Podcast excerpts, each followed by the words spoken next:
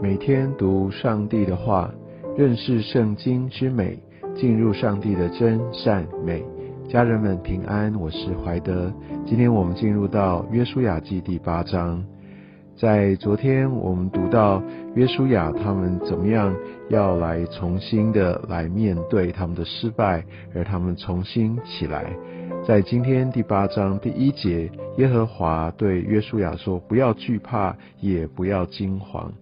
神已经把这一切的罪，呃，从以色列中除去了，但他们要重新起来。神鼓励他的百姓要起来，不要再呃，因为这个罪的一个阴影来影响到他们走入一个蒙神来带领这样的一个蒙福的道路上，让他们可以继续的往命定之路来前进。我相信在我们的生活当中，也常常经历到一些的挫败。那有些时候，我们就变成拒绝、不敢去面对，以为会再一次面对失败。但是神总是要他的儿女要起来，不要惧怕，不要惊惶。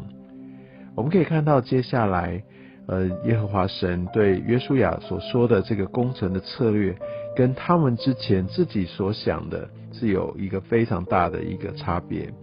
记不记得在之前我们所看到他们窥探之后，他们觉得就三千人就好了，不用全部的人都上去，他们觉得那个城小。但在神他要在这一次要来彻底的来恢复，不是要用他们的大军，然后让他们以为是用自己的力量，但是神要透过这个事件，要让以色列全军要能够一起来经历神，他们都有第一手的经历，所以。经历神是一个关键。他这边跟他说：“你起来率领一切军兵上爱城去哦。”所以也让我们知道，我们要完全的按照神他的心意来做。我们不要呃来轻忽，我们不要轻敌。而在这过程当中，我们也可以看见他的一个工程会跟呃耶利哥城的结果会一样。但是神跟他们说，只是城内所夺的财物、牲畜，你们可以取为自己的猎物。神要用这些的战利品来供给他们，来赏赐他们。而这很可能因为约书亚他在这个时候，他带领以色列民，当时在攻耶利哥城，那是第一座城，那是出熟的果子、出熟的土产。我想在神他的心意、他的命令里，要以色列民、他的百姓。把出熟的这个土产要归给神，而这个接下来的，我们就可以经历到神的供应。是的，当然经文没有这样写，但是我们想到那个呃雅干，他在攻城耶利哥的时候，他就有贪爱。如果他多等了，其实他还是会得到战利品的。所以我们可以看到，我们愿意来遵守神的命令，我们愿意。将我们的心思意念对齐给神有多么的重要，我们愿意遵行上帝的法则，我们愿意来把我们所得到的，特别一开始所得到的，就归给神，而不是自己觉得说哦，好不容易我有了，赶快据为己有，它带来的结果有很大的差距。所以敬畏神，愿意把我们所得的要还给神，献给神，这是很重要的一个提醒。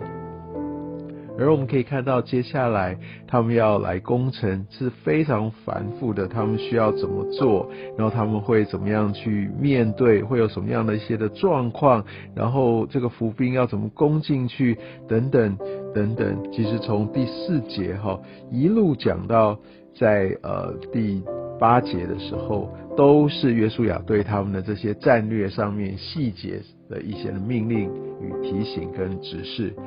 有些时候，或者我们觉得说，对神要动工，我们与神同工，那我们就不用做太多事情了，反正神自己要成就。但从这段经文，我们却看到，也许在更多的时候，我们要一起经历神的得胜，神要带领我们。其实有非常多我们要与神同工的部分，我们要殷勤的做工。所以我们的服饰，我们的这些的摆上，其实都是非常重要的。在神要从天上降活下来给以利亚的那样的一个祭坛，在那之前，这个祭坛需要设设立起来，这些的木头、这些的柴火需要先铺好，是吗？所以我们必须知道这个殷勤与神一起同工是非常重要的。而我们在第九节看到，这夜约书亚却在民中住宿。我们可以看到约书亚的一个特质，就是他不是自己高高在上，其实他是非常亲力亲为的，他是在群众当中的。在第一章的时候，他还要这些的首领，他要走遍这个以色列的民，来一一的告诉他们，传达他们。所以约书亚他的这样的一个来身在第一线，他很深入的来掌握这样的一个状况，也许跟他之前也都在前线有关。他曾经身为探子，我们相信这样的一个领袖性格，也是在这个时候以色列民他们所需要的。因为他们才经历了这个在爱城上面的大挫败，虽然现在他们重新起来，而约书亚他身为整个以色列族的领袖，却是身先士卒，甚至在要攻城的前一晚住在他们的当中。我相信这带给整个军心民心极大的一个鼓励跟安定，不是吗？所以我们可以看见，身为领袖，也许我们是在我们职场、公司，或者我们带的团队，或在教会里，我们的身先士卒，我们的跟我们百姓、我们的团队在一起是非常重要的、有意义的。其实耶稣他来到世上，他也都跟他的门徒在一起，这就是一个所谓的门徒，呃，一个造就或门徒训练很重要的一环。好，接下来我们可以看见这个爱城的人，哦，他们真的是冲昏头，对不对？我相信，如果他们没有之前的胜仗，或许他们不会这样子，整个都出城要来追赶以色列民。他们已经误以为自己能够得胜了。我们看到后来整个战役的发展，就如耶和华神所启示约书亚的，也就如约书亚他的一个战略的一个计划。他们就把这整个爱城一切的人都杀尽了，而这个爱城的王也被俘虏了。我们可以看到，在这整个的一个呃过程当中，特别二十六节，我们可以看到约书亚他没有马上就收回这个手里所伸出的这个短枪，好像他没有就直接离开他的计划，或者他觉得说，哎，都已经按照我的呃战术指示在进行了，那就没关系。他没有他。持续的坚持，一直到把这一切的任务都完成。所以领袖需要很坚持的，要很关注的，在整个事态的一个发展，一直到所有的事情都成就了。当领袖没有坚持到底，其实在下面的团队也会跟着就松懈，没有坚持到底。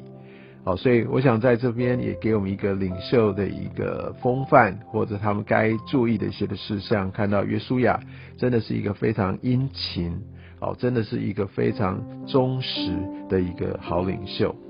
从三十节开始，我们可以看到约书亚他就带着以色列的百姓，就如当时在生命记二十七章，哦，所以神所启示摩西要他们进入迦南地之后所做的事情。他们在以巴路山上来让神来重新的来订立这个约，他们也在上面也献上反祭，愿把这一切都尊荣给神。而他们在基地新山还有以巴路山上面，好，我遥遥相对所宣读的这一切咒诅的，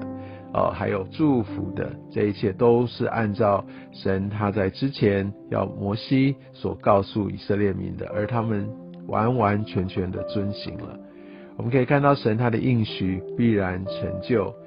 但我们却看见要完全遵照神所吩咐的，是让这个应许成就很重要的一个回应，也是一个关键。他们并没有因为打了胜仗，他们就忽略了，他们就轻忽了。我相信这也给我们重要的提醒，我们对神的这些的命令、教导、带领。至头至尾的一个遵从，我们不要因为自己的一些的想法或者贪图方便，就提早来收手，提早撤退。